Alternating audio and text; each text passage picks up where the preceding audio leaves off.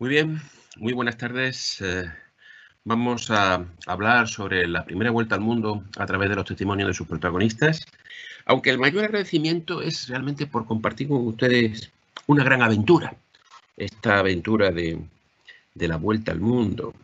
Decía el, gran escritor austriaco Stefan Zweig que existían unos momentos estelares de la humanidad. Yo pienso que que este viaje es uno de esos momentos estelares de la humanidad, una gran aventura humana, una por, por dominar. La verdad es que nosotros somos la naturaleza, los seres humanos formamos parte de la naturaleza, debemos cuidarla, que es cuidarnos a nosotros, pero a veces tenemos también que, que luchar, luchar con ella, nos vemos obligados a luchar con ella. Ahora mismo estamos luchando con la naturaleza, la, epidemia del COVID es de lo más natural. Los virus son naturales y estamos luchando con ella. Bueno, pues unos hombres hace 500 años lucharon con la naturaleza, con la inmensidad del mundo, la inmensidad, con su fuerza abrumadora, con esos mortales peligros que tenían los mares. Y en fin, lucharon y vencieron e hicieron el mundo más accesible, con los pros y los contras que eso tiene pero no deja de ser, insisto, una gran aventura. Este tema de la vuelta al mundo es un tema que está de moda.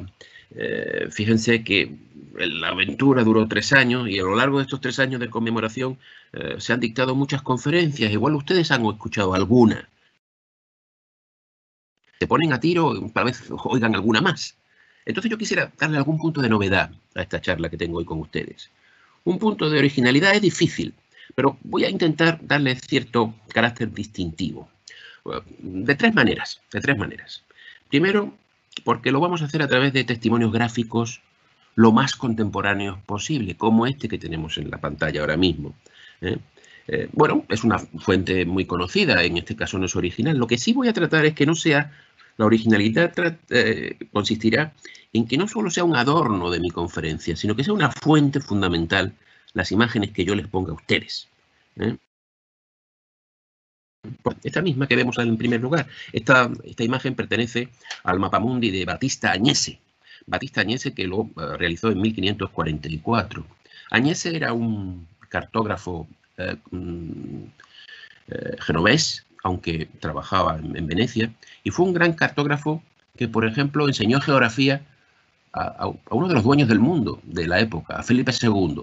Concretamente, Carlos V le entregó un mapa, una colección de mapas como este, para que su hijo, Felipe II, cuando todavía era príncipe, aprendiera geografía. Y en este mapa podemos ver la primera vez que se traza la ruta de la vuelta al mundo. La trazó incrustando un hilo de plata en pergamino del original. También hay un pequeño hilo de oro que marcaba la ruta de los galeones que traían desde el Perú el oro a través de Panamá a España.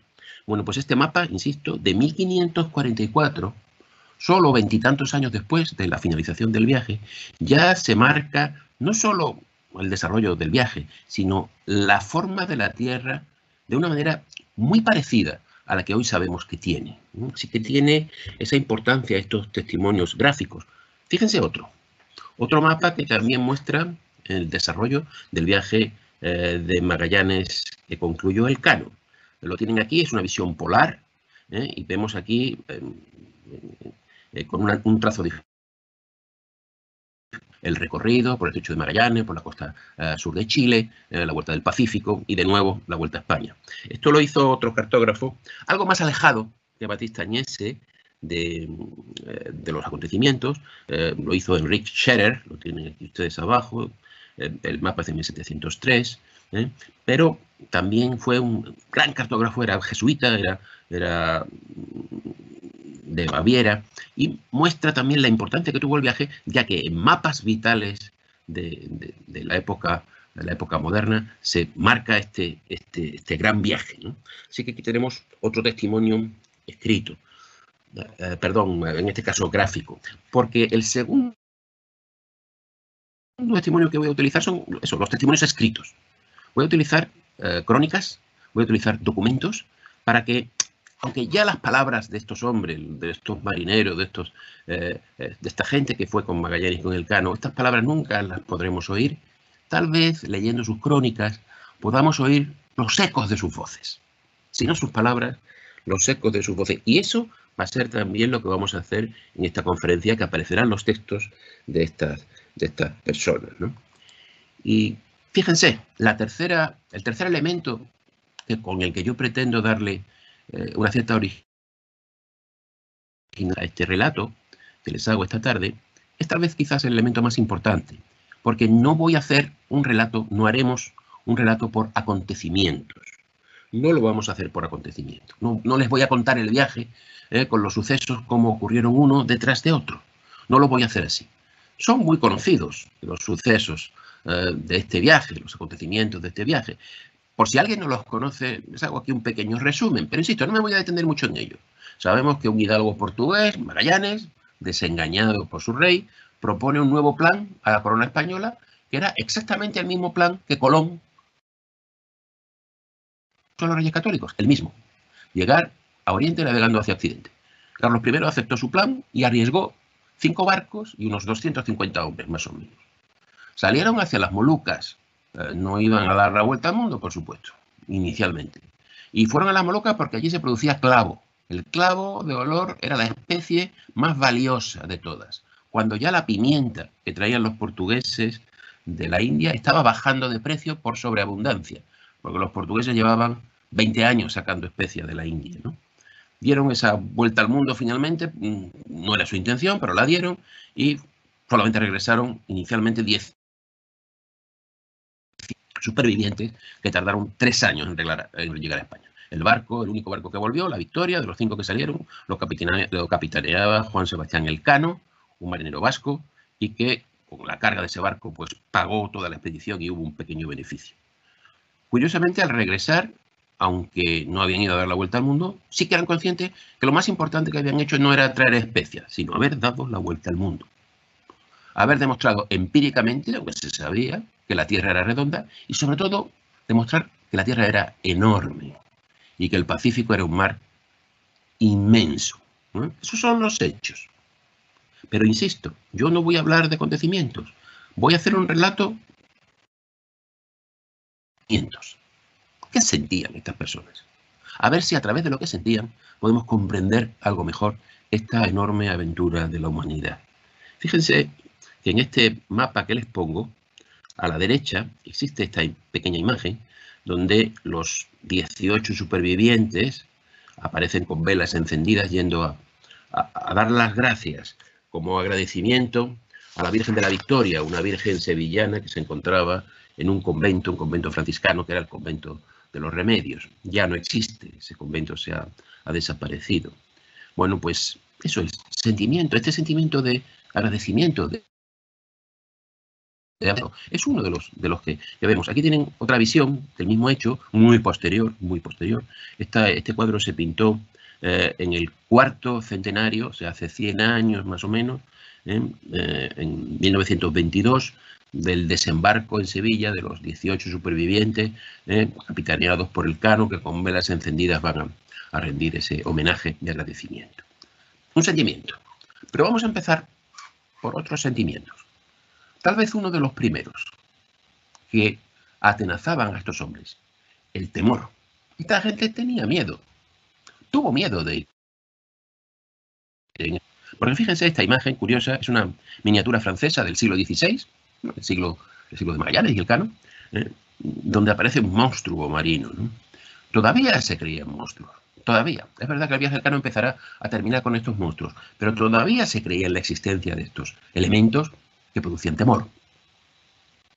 Esta es una imagen conocida del mejor tratado de monstruos marinos que ha existido en la historia, tal vez en el siglo, tal vez en la historia, pero sobre todo en el siglo XVI es eh, de un obispo, de Olaf Magnus, obispo de Uppsala, que vivió mucho tiempo en Roma, y que escribió un libro llamado Historia de Gentibus Exceptionalibus, Historia de las gentes del norte, y lo publicó en Roma en 1555. Habían pasado ya más de 30 años de la huerta del Cano, y todavía aparecían estas enormes serpientes, el obispo de Usala decía, bueno, esas serpientes existían en los mares del norte. Eh, bueno, pues existía el miedo también, efectivamente. El miedo a las serpientes marinas, el miedo a, los temporales. Este es un precioso dibujo de Gustave Doré, del siglo XIX, el gran grabador y dibujante francés, eh, dibujante francés. Una tempestad. O fíjense, esta es otra imagen absolutamente contemporánea al viaje de Magallanes. Es el Atlas Miller, el llamado Atlas Miller, de 1519, el mismo año que salió, que es Magallanes. Y ven ustedes la, geografía de Oriente, ¿no? la geografía con sus elefantes, con sus leones, con sus ciudades fantásticas, con sus islas malditas, algunas de estas islas se decían que eran islas magnéticas que atraían los clavos de los barcos y desvencijaban a los barcos y los hundían.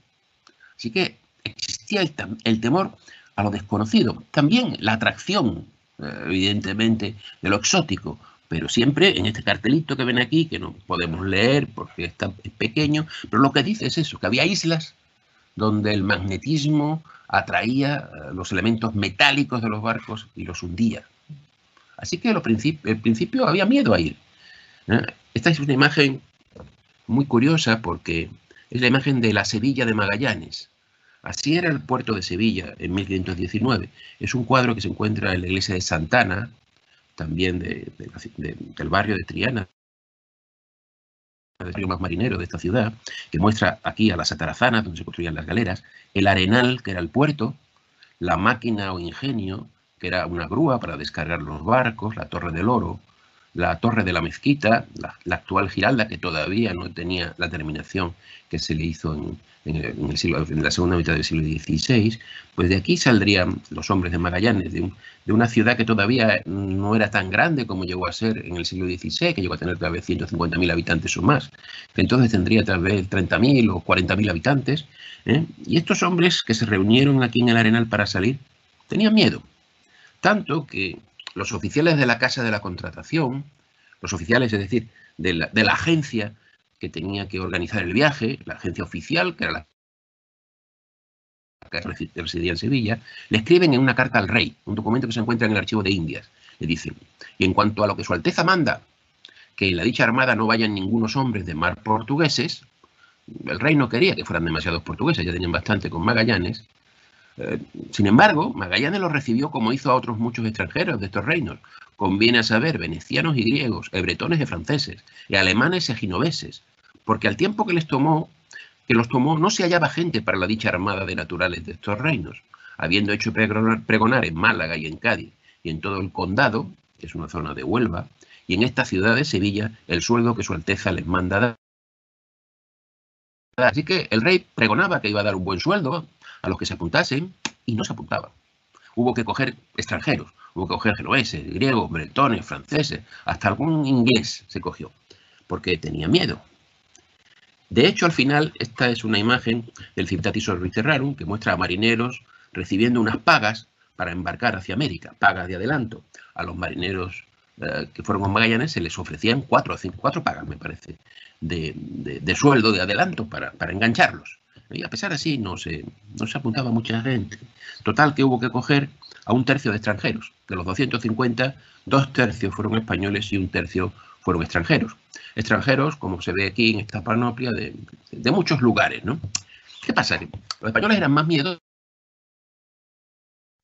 que otros marineros de otros lugares. No, fíjense, eh, en esta imagen, que es un mapa del Caribe, de la, zona norte de Sudamérica, de Centroamérica y las islas del Caribe, muestra los objetivos eh, de descubrimiento que hacia 1519 y 20 tenían los españoles entonces, que era lo que fue después el Imperio Azteca, y también esta zona de Panamá.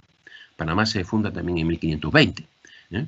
Bueno, pues eh, en Panamá existía una tierra, llamaban entonces a Panamá la Castilla del Oro. Este mapa es francés, es, de Tomás de Brie y por lo tanto mm, está escrito en, ese idioma, ya que él era eh, un, emigrante, bueno, un emigrante, era un hugonote, es un protestante.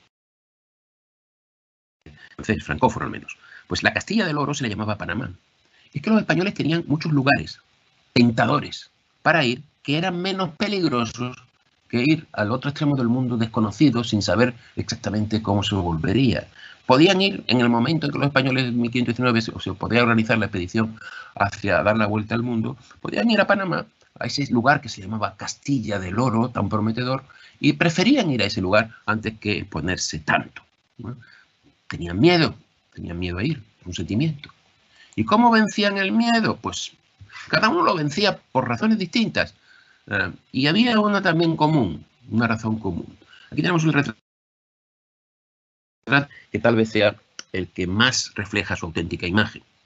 ¿eh? Este es un, un óleo anónimo de mediados del siglo XVI, un poco alejado ya de la muerte de Magallanes, que está en la Galería de los Uffizi, en Florencia.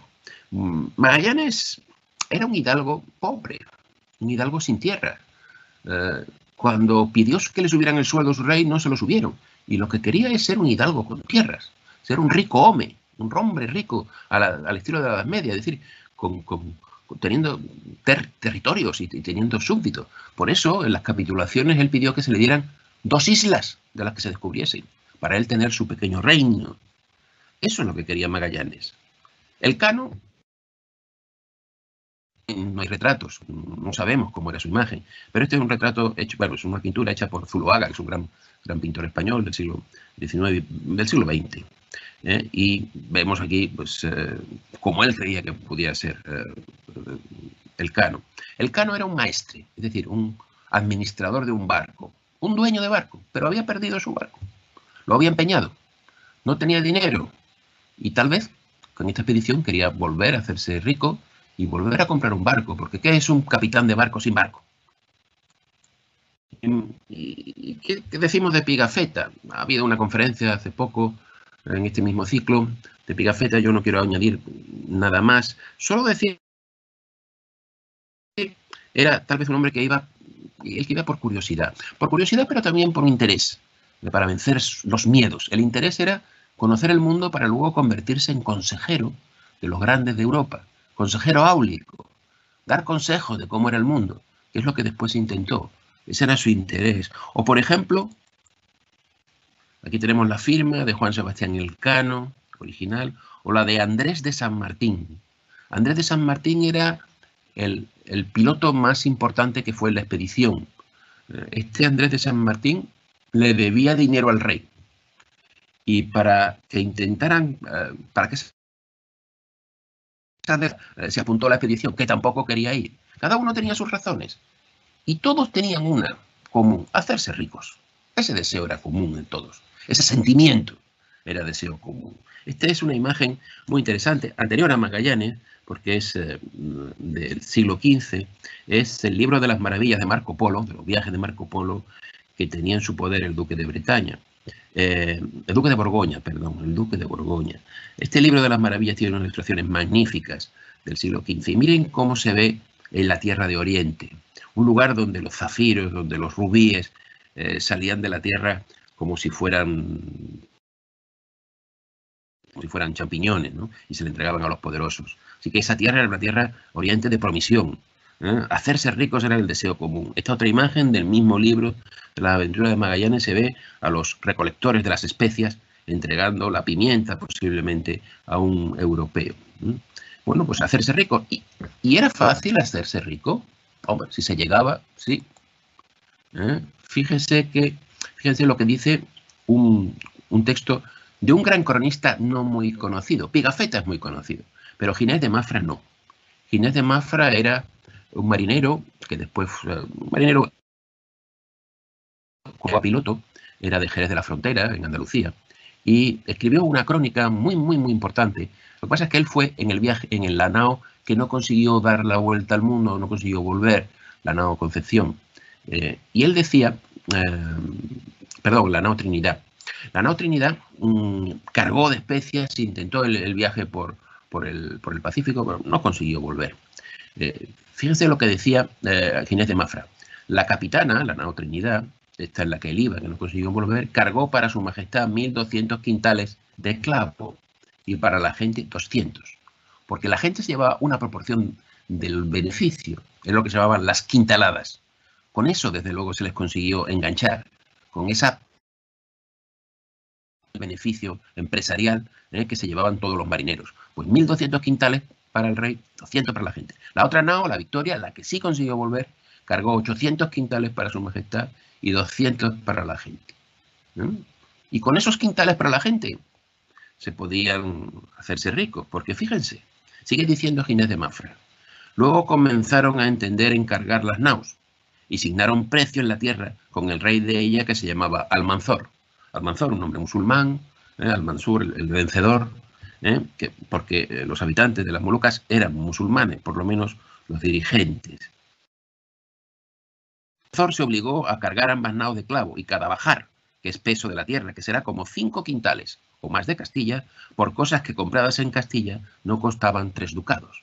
Es decir, por cosas que no costaban tres ducados, consiguieron estos bajares de pimienta cada uno de los cuales eran como cinco quintales. Y fíjense la proporción. Esta es una imagen de Sevilla hacia 1540, un poquito después de la época de Magallanes, un grabado con el arenal, eh, la máquina, el ingenio, el, eh, puerto, eh, frente a las atarazanas que se ven aquí.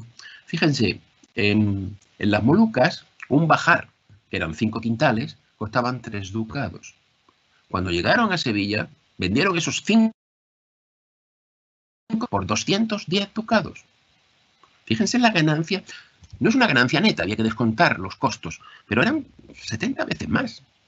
70 por 3 son 210. 70 veces más, un 7000% de incremento en el precio. Eso era realmente lo que quitaba el miedo. Ese era realmente el impulso que llenaba las velas de aquellos barcos, además del viento. El, el afán por ganar ese. Pero claro, insisto, no estamos viendo eh, la, empresa sucesivamente, sino, sino por, sentimiento. Y uno de los sentimientos fue que para llegar a esas ganancias había que sufrir, había que pasarlo mal. Esta es una imagen que muestra una tempestad, William Turner, el gran, el eh, inglés, pero aquí lo que aparecen son dos marineros de la época de Magallanes. Si los marineros de Magallanes iban vestidos de alguna manera, irían así, porque esto está sacado de un, dibujante alemán, Christoph Beiditz, que visitó España, precisamente vino a las bodas de Carlos V, en los años 20 del siglo XVI, y muestra a dos marineros jalando, tirando de un cabo, no lo hacían de un cabo, de un calabrote, de un grueso cabo de mar, no lo hacían con las manos porque las, se despellejarían las manos, y con un arnés que iba atado a una cuerda y un trozo de cuero que se enganchaba en el, cuero, en el, cuero, en el, cabo más grueso. Así tiraban, y así hacían esfuerzo pues, eran enormes. Fíjense, eh, en España tenemos una reproducción de la nave Victoria, yo soy patrono de la fundación que dirige esa nave y hemos hecho viajes con estos eh, hombres del siglo XX y XXI que quieren emular a los hombres del, siglo XVI. Y realmente los sufrimientos son grandes, hay que estar siempre mojados, hay que estar siempre haciendo mm, esfuerzos tremendos, ¿no? ¿Eh? Sangre, sudor y lágrimas, que era esta, esta expresión que se, dice que la dijo por primera vez Churchill, pero parece ser que es de Lord Byron, de que la gente para, conseguir algo tiene que sudar sangre y, llorar lágrimas. Fíjense lo que decía una carta a Carlos V al llegar de vuelta a Sevilla. Suplico a vuestra majestad por los muchos trabajos, sudores, hambre, sed y frío y calor que esta gente ha padecido en servicio de vuestra majestad, les haga merced de la cuarta y la veintena de sus efectos y de lo que consigo traen. Decían, hemos pasado tanto que además de lo que traemos nuestro, por favor, no nos cobre impuestos. Es lo que le decía al rey. ¿eh? Pero habían sufrido tanto que, no pagar impuestos sería, sería, sería lo justo. Porque claro, es que se dice pronto, atravesaron el Pacífico tres meses y pico. Pero pues dice pronto, una inmensidad como el Pacífico, eh, ustedes, los chilenos, conocen bien esa inmensidad, la tienen muy cerca. Tres pequeños eh, navíos, salieron cinco, pero al Pacífico llegaron ya solo tres. Una inmensidad de 162 millones de kilómetros cuadrados. Mire, toda América tiene 42 millones de kilómetros cuadrados. El Pacífico tiene 162. Asia tiene 44 millones de kilómetros cuadrados. Todos los continentes caben en el Pacífico. Es una inmensidad. Esto es lo que no se sabía. Y tardaron, pues, más de tres meses, cerca de cuatro meses. muertos de hambre. Eso sí que fue un sufrimiento. El, texto de Pigafetta es muy conocido, pero por si alguien no lo conoce, eh, vamos a leer lo que es impresionante. Dice Pigafetta, durante estos tres meses y 20 días recorrimos 4.000 leguas. Una legua son 5,6 kilómetros, poco más o menos, es unos 22.400 kilómetros.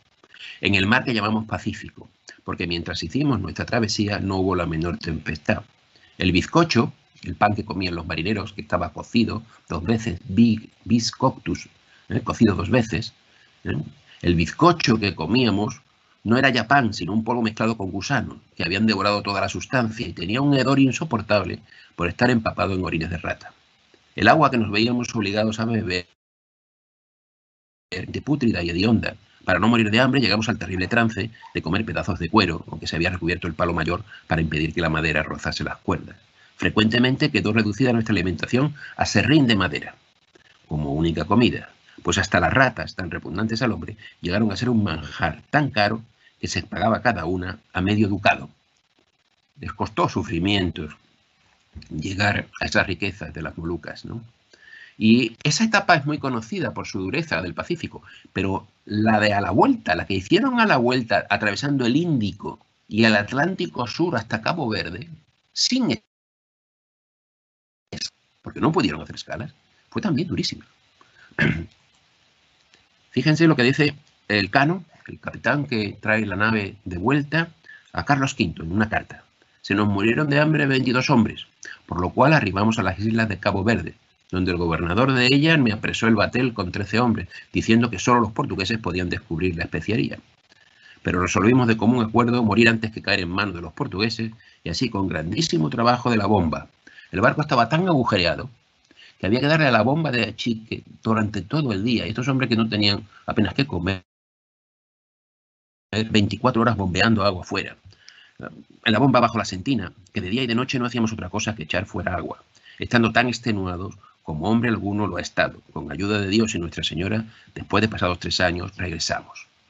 Así que sufrimiento, dolor, sangre, sudor y lágrimas les costó, ¿no? Y esos son los grandes sufrimientos. Estos que, se, que ocurren cuando se atraviesan las enormes masas acuáticas de los grandes océanos. Pero hay otros pequeños sufrimientos en el viaje. Son dudas, son ansiedades, son tristezas que también dañan el alma que también hacen mucho daño. Aquí tienen ustedes una visión, de nuevo una imagen muy cercana a los hechos, del estrecho de Magallanes. Una visión bastante idílica, con bonitos colores. Es un atlas portugués, el atlas de Paz Dourado, de la segunda mitad del siglo XVI, que muestra el estrecho de Magallanes. Ya saben ustedes, el estrecho de Magallanes es un estrecho muy, muy, muy largo. ¿eh? Son 550 kilómetros de estrecho, en un laberinto de varios canales. Fíjense, Tardaron tanto los expedicionarios de Magallanes en cruzar el, estrecho como tardó Colón en cruzar el Atlántico. Un mes y, pocos días. Pero tardó tanto uh, Magallanes en cruzar el estrecho como Colón en el Atlántico. Es un hecho curioso. Y la duda era que incluso cuando estaba Magallanes en el interior del estrecho, no sabía si aquello acabaría en el océano uh, que, buscaban o no. ¿Eh? Esta imagen eh, muestra pues, las sinuosidades del estrecho, eh, con la orilla chilena que ustedes conocen también. ¿no? Eh, y fíjense lo que dice Ginés de Mafra, de nuevo el cronista jerezano, que muestra las dudas de Magallanes. Y la duda corroe al ser humano. Es un sentimiento, la duda que causa mucho desazón, dice Ginés de Mafra. Aquí estaba Magallanes muy pensativo, estaba cruzando el estrecho. A ratos alegre, a ratos triste, porque cuando le parecía que lo que él había prometido, alegrábase tanto que decía cosas de placer. Luego tornaba triste, si por alguna imaginación le parecía no era aquel. Al final determinó seguir aquella obra hasta el final. Pero esa duda de todavía dentro del estrecho saber si al final llegará, al final llegará al final positivo. Pero otra duda, distinta, pero que también corroe. Estas son las Molucas. Estas son las islas paradisiacas donde además florecía el clavo, el clavo de olor. Bueno, cuando llegaron por fin eh, y quedaban solo ya dos barcos, Magallanes en la Molucas, Magallanes murió por el camino, como saben ustedes, en un enfrentamiento con los indios en Filipinas. Los dos barcos que llegan, eh, mm, los, habitantes, los tratan bien, los marineros eh, cargan los, barcos con una especie, pero algunos no se atreven a volver. Dudan si quedarse en esas islas paradisíacas donde se les ha tratado tan bien y donde al parecer se vive de una manera razonable y agradable, o volver a meterse en un barco, en uno de aquellos cascarones de nuez que se anunciaba terrible, como de verdad lo fue. ¿Volver o no volver? Esa es una duda. Y muchos se quedaron, o algunos se quedaron. Hubo algunos tripulantes de la nave Victoria, sin embargo, que prefirieron quedarse en las islas Maluco mejor que volver a España, ya por temor de que el navío no resistiese tan largo viaje, ya porque el recuerdo de los que sufrieron antes de llegar a, a las Moluco les amedrentase pensando que morirían de hambre en medio del océano. Esta duda corroe. E incluso algunos resuelven la duda. Unos se quedan, otros vuelven a casa. Pero esas dudas resueltas no eliminan algunas tristezas, como las tristezas de la despedida. Miren, tripulantes actuales de la nao Victoria, de la nao que, navega eh, recordando las gestas de, de Magallanes y el Cano, ¿eh? que están despidiendo efectivamente en el puerto, se están despidiendo, montados aquí en esta verga, están despidiendo a los, a los, los que les dicen adiós en un puerto. Pues cuando los dos barcos estaban eh, listos para, para, para salir, la Trinidad, que era la nao capitana, eh, que dirigía el Vázquez de Espinosa, mm, Gómez de Espinosa, pues Gómez de Espinosa percance, encontró una, eh, una vía de agua eh, importante, hubo que varar el barco, como aparece en, esta imagen, eh, y, repararlo durante tres meses.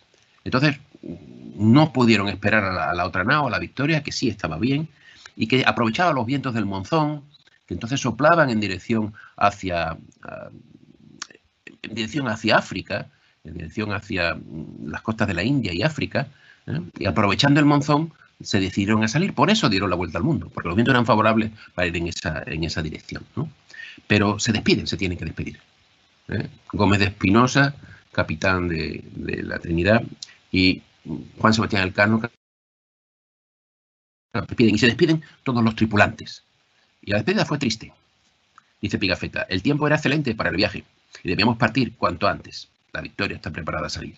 Pero tuvimos que esperar a que nos trajesen las cartas nuestros compañeros que se quedaban en las Malucos mandaban a España y no pudimos levar ancla hasta el mediodía. Entonces los barcos se despidieron con una descarga recíproca de la artillería. Los nuestros nos siguieron en sus chalupas tan lejos como pudieron y nos separamos, en fin, llorando. La tristeza de la despedida de unos compañeros que sabían que no se iban a ver más.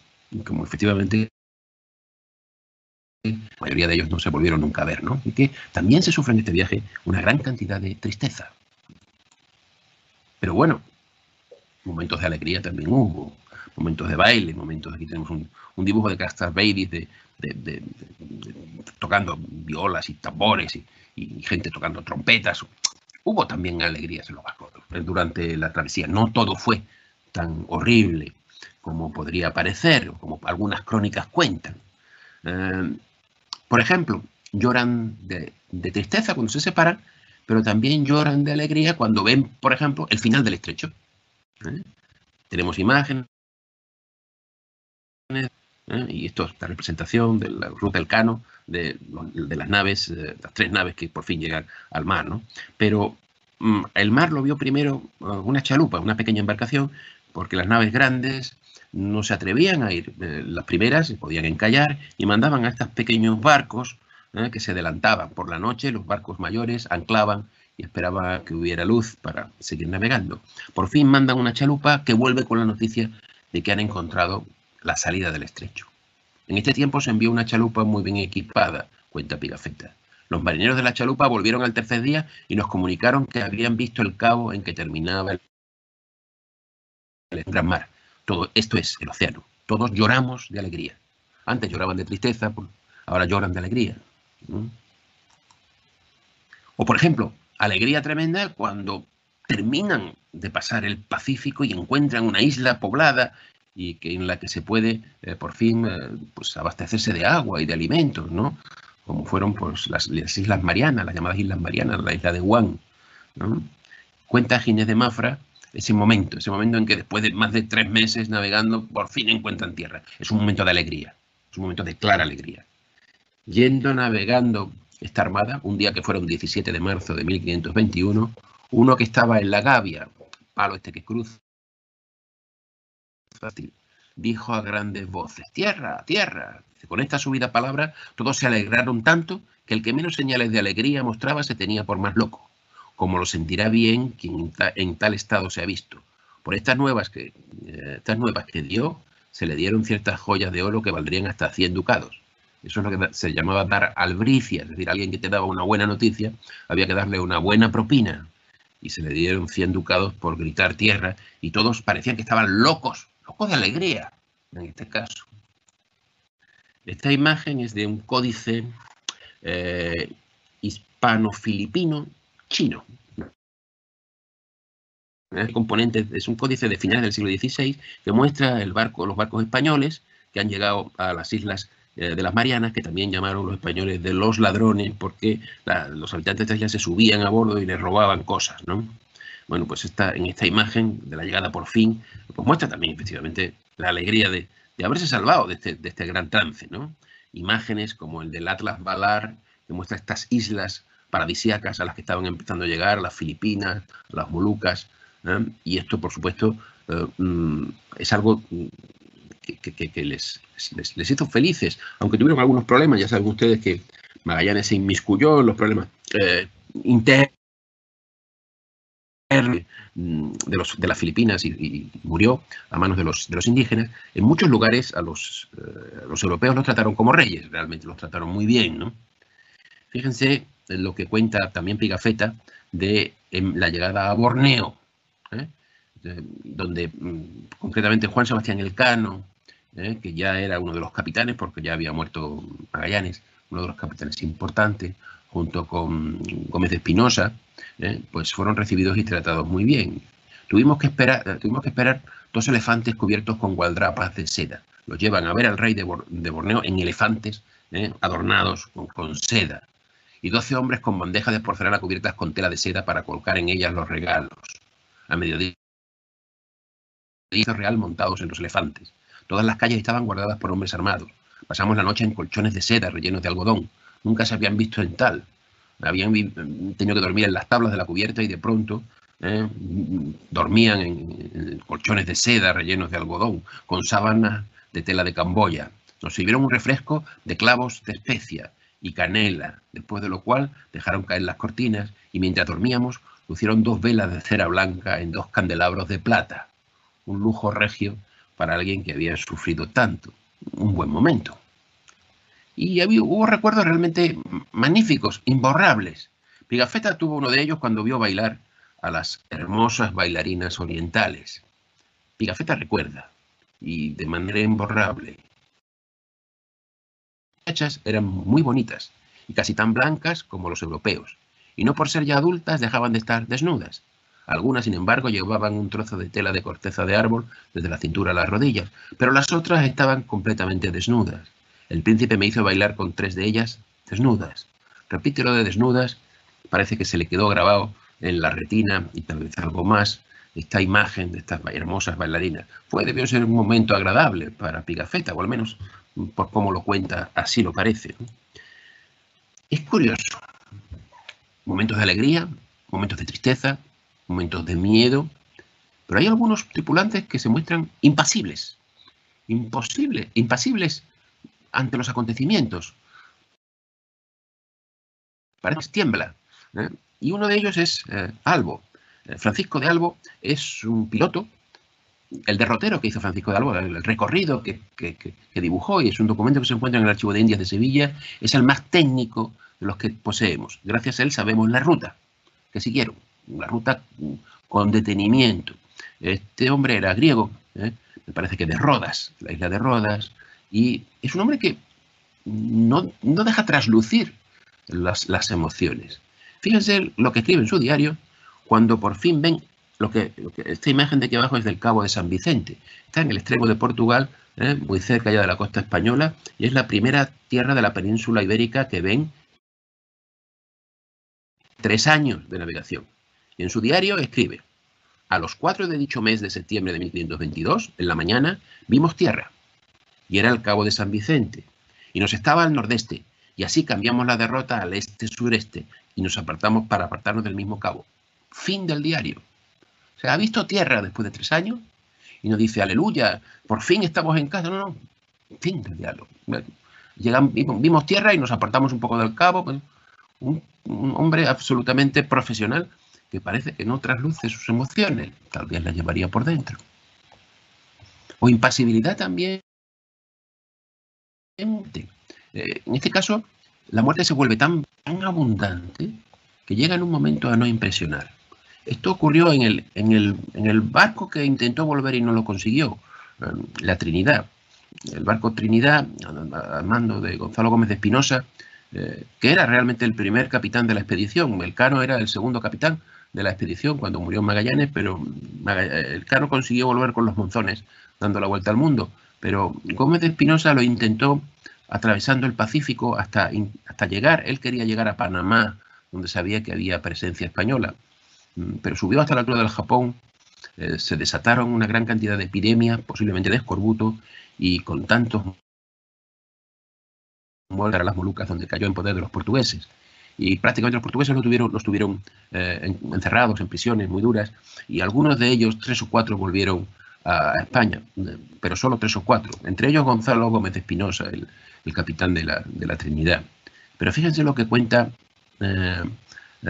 el que cuenta el diario de, Mafra, que Mafra fue en este intento de viaje y Mafra fue uno de los que consiguió, de los tres o cuatro que consiguió volver también y regresar a España. Esto es la imagen famosa de, la lección de anatomía, ¿no? pero tengan en cuenta que esto es una imagen del siglo XVII, hecha por los médicos holandeses, que en los barcos españoles, concretamente en la Trinidad, se hizo la primera autopsia a bordo de la que hay constancia en el mundo. La cuenta Ginés de Mafra. El barco iba subiendo, la Trinidad subía en dirección a Japón para intentar coger los vientos eh, favorables en dirección de Nueva América, pero no, no pudieron y la enfermedad se desató. ¿eh? y morían posiblemente, insisto, de escorbuto. El escorbuto produce hemorragias en las, las encías, se caen los dientes, pero también hemorragias internas. Y cuenta Mafra, en esta altura se les comenzó a morir la gente y abrieron hicieron la autopsia para ver de qué morían, halláronle todo el cuerpo que parecía que todas las venas se le habían abierto y que toda la sangre se había derramado por el cuerpo, de las hemorragias internas de la que decimos. Por lo cual de ahí adelante, al que adolecía, sangrabanle, decían una sangría, le quitaban sangre, pensando que la sangre los ahogaba. Y también se moría. Dejábanlo de sangrar y no se escapaba. Así que el que una vez enfermaba, como cosa sin remedio, no le curaba. Intentaron hacer una cosa, intentaron hacer otra y al final dijeron, no podemos hacer nada. Insensibles ante la muerte. Esta otra imagen es de la famosa, eh, del famoso cuadro de Jericó que está en, el Louvre. El Prado de la Medusa, la, balsa de la Medusa. Fue un célebre naufragio donde los, eh, eh, los supervivientes se comieron unos a otros y fue un, gran desastre. Lo pongo como ejemplo de esa, de esa dureza del viaje donde todo el mundo muere, ¿no? Eh, esto les pasó también a los, a los, uh, habitantes, a los marineros de la Trinidad. No, no hay noticias de que hubiera antropofagia a bordo de estos barcos, pero sí que la muerte campó libremente por, por, estos, por estas cubiertas de los barcos españoles. ¿no? Mm, fíjense que cuando el barco, la Trinidad, no consigue volver y decide entregarse a los portugueses en las Molucas, los muertos eran vivos estaban tan débiles que nadie tenía fuerza ni para echarlos al mar, ¿no? Dice Ginés de Mafra, cuando llegaron los portugueses a la nao de los nuestros, ya en la cubierta de ella había algunos muertos y los vivos estaban tales que no los podían sacar afuera para echarlos a la mar.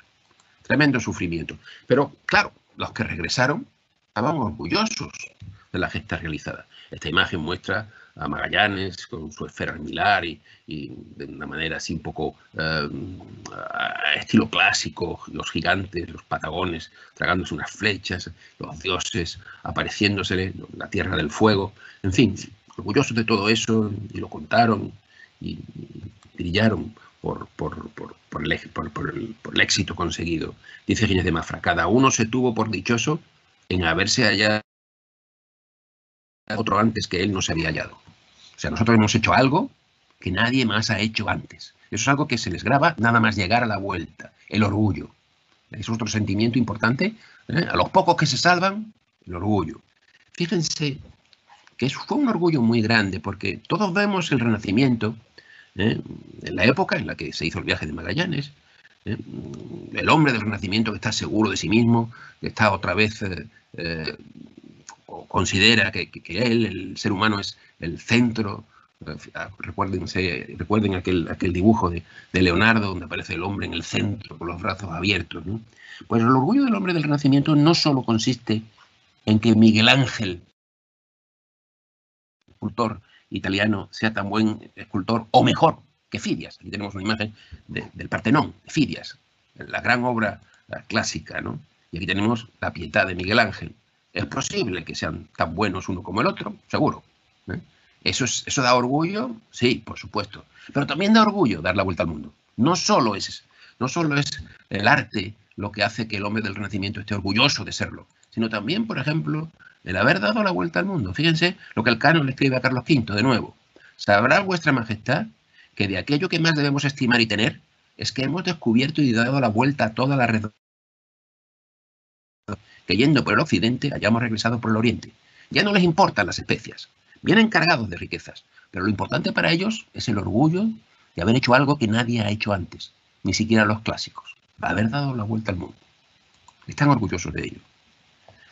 Incluso, no solo de ser tan buenos como los clásicos, sino ser mejores, de haberlos mejorado.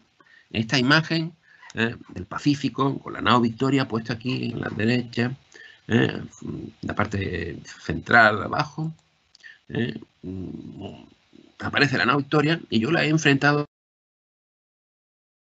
imagen de una vasija griega donde aparece Ulises atado al palo siendo eh, requerido por las sirenas. ¿no?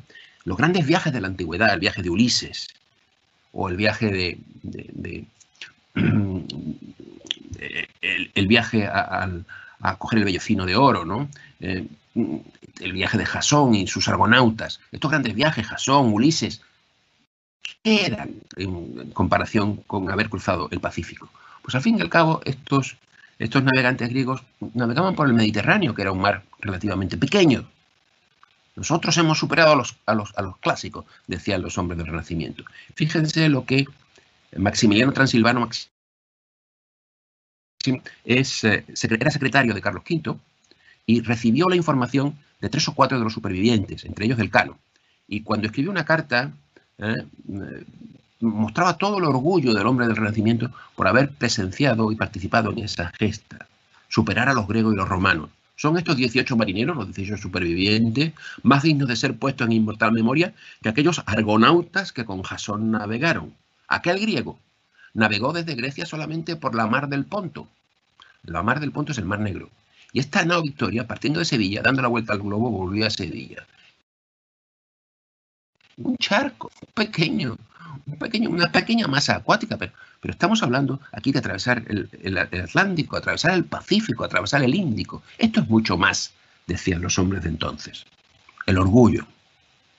O cuando, por ejemplo, veían que los clásicos hablaban de cosas que no conocían, el origen de la canela. ¿eh? Fíjense, Herodoto, según Maximiliano Transilvano, ¿eh? decía, Herodoto, el padre de la historia, de las grandes figuras de, Grecia, autor clarísimo, tiene que la canela se halla y se coge en los nidos de las aves, la cual dicen que traen de muy lejanas regiones para hacer que mayormente se hallan el de el ave fénix, tiene una imagen del ave fénix. Y el Plinio, Plinio, Plinio el joven, Plinio el viejo, los grandes naturalistas romanos, como otros, tiene que la canela nace y se cría en la Etiopía.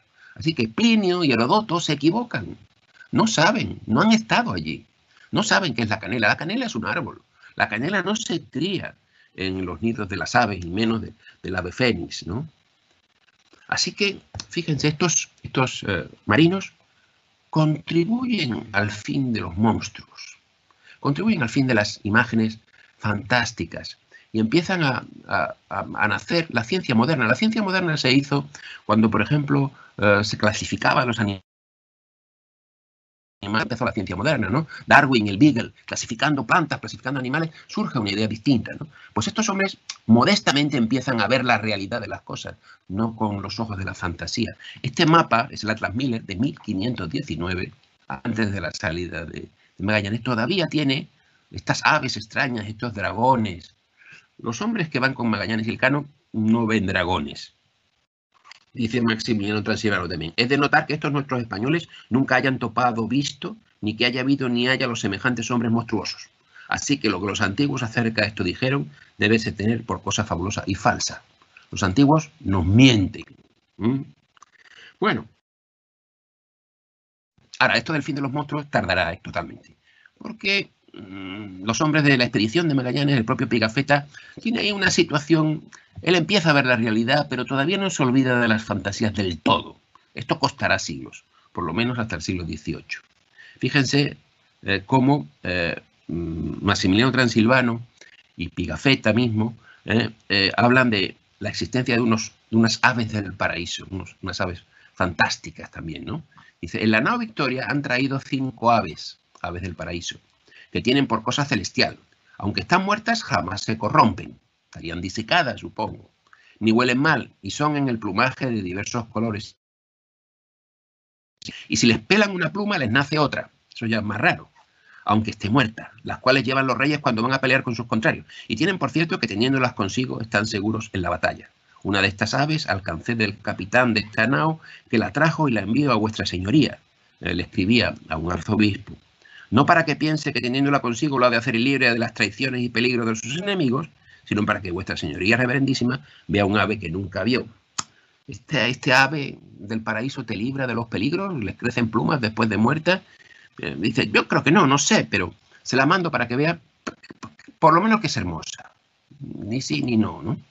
Pero fíjense, ¿cómo no van a creer estos hombres todavía en fantasías? Un poquito, un poco.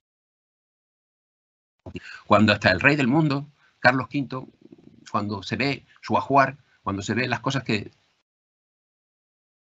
después de su muerte, vemos que está lleno de, creencias fantásticas, de, tradiciones eh, que no son nada, nada científicas. Fíjense lo que dejó Carlos V tras su muerte en Yuste, eh, según el libro de Agustín García Simón, dejó como propiedades suyas, como parte de su, de su testamento, una piedra filosofal guarnecida de oro, una piedra que lo convierte todo en, eh, perdón, guarnecida de plata, la piedra filosofal la convertía todo en oro, que le dio el doctor Beltrán. Bálsamo que dicen que es apropiado para el veneno, una sortija de oro engastada con una pieza de restañar sangre. Brazaletes y sortijas de oro que tienen unos huesos que todos dicen que es apropiado para las almorranas. Mm. Que curan almorranas. Una piedra azul que dicen que es buena para la gota. Un pedazo de cuerno de unicornio. El rey del mundo, Carlos V, pues todavía tenía creencias en fantasías de, este tipo. ¿no? Y a Pigafetta, Pigafetta, como digo, navega entre dos aguas, entre las creencias, entre la credulidad y entre la realidad grosera de la vida. ¿no? Eh, esta imagen de, de, Gustave Doré muestra una isla llena de mujeres, ¿no?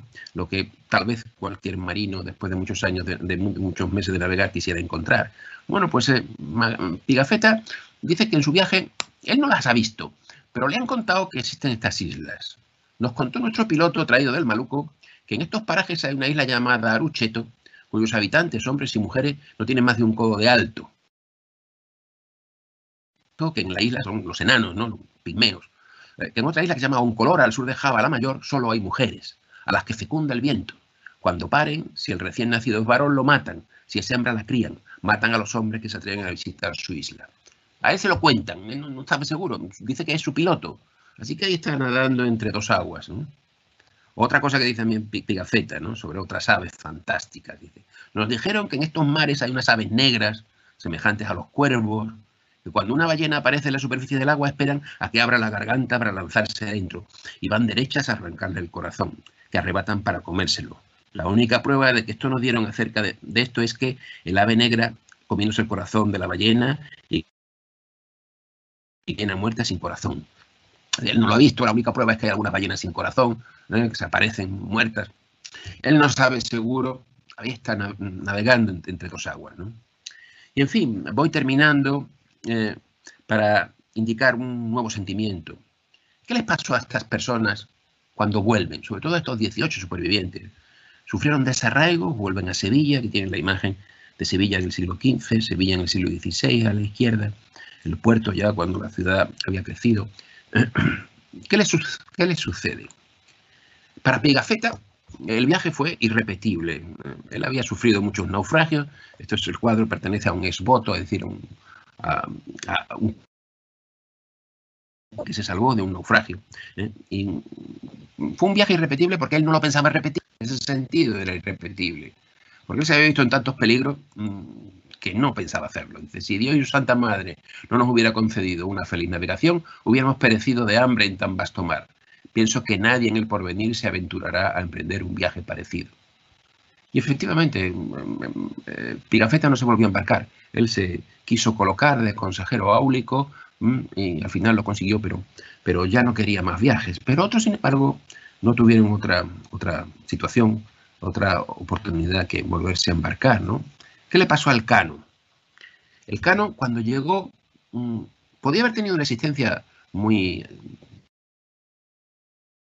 eh, aceptable en España, era un hombre que fue bien tratado, que le dieron recompensas y premios, pues se empeñó otra vez en embarcarse y se embarcó en una segunda expedición a las Molucas. Eh, y en esa expedición no solo se embarcó él, sino que atrajo a tres hermanos y a un cuñado.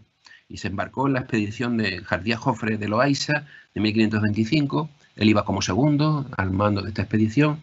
Bueno, pues no volvió él, ni sus hermanos, ni su cuñado, y su estirpe, la estirpe masculina del Cano, prácticamente eh, cesó porque todos los, los, varones murieron en estas expediciones. No supo qué hacer otra cosa.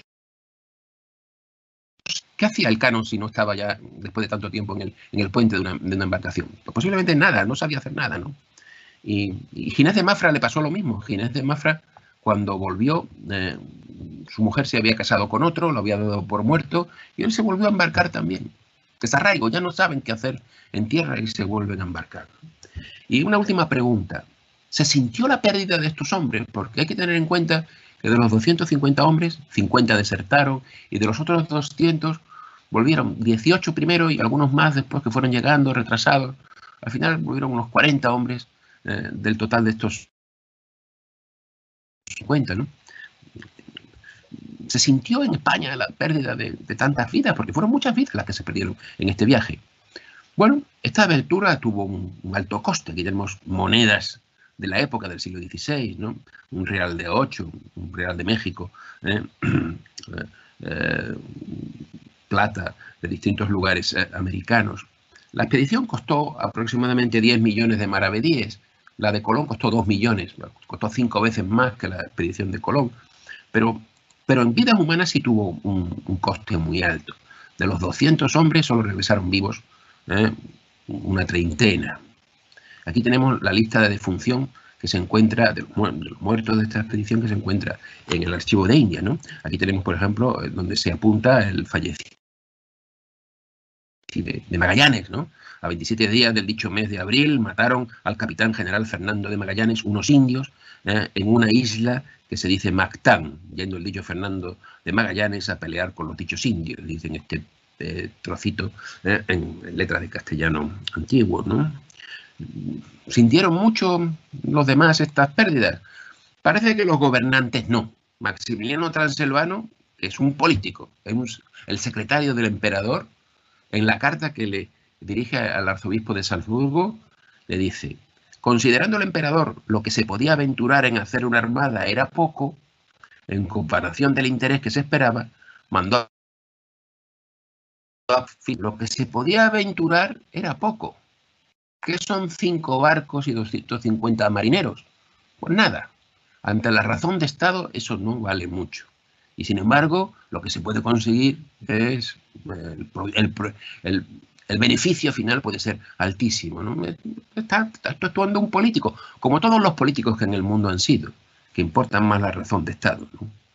Y termino, termino ya, eh, que estas muertes de estos hombres, estos sufrimientos, ellos en el fondo lo sabían, sabían que se enfrentaban a eso, porque la gente de mar, eh, cuando se embarca, juega a la lotería, ¿eh?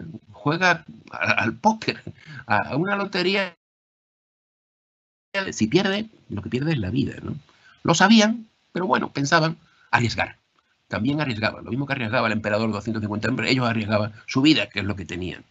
Fray Antonio de Guevara, el último texto que les leo, es un prosista español del Renacimiento, muy famoso, ¿eh? escribió algunos libros muy conocidos en su época, y tiene una frase con la que, insisto, quiero terminar. Dice que ellos se embarcaron, los hombres, sin haber tenido en cuenta que la mar es mina, a do muchos se hacen ricos, y cementerio, a do infinitos están en... Esto es lo que olvidaron los hombres intentando eh, jugar a la lotería y ganar su futuro. Muchas gracias y espero que hayan disfrutado de la conferencia y entendido tal vez un poco mejor a estos hombres de la expedición de Magallanes. Gracias.